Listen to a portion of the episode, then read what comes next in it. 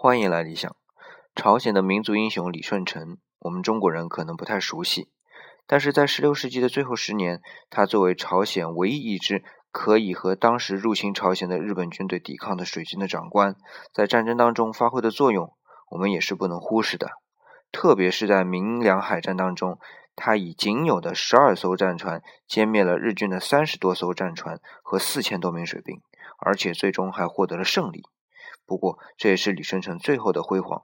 就在这场海战当中，他中弹身亡了，而且就在他最引以为自豪的龟船里边。那么这种龟船呢，周围是密闭的，只有四个小的观察窗口。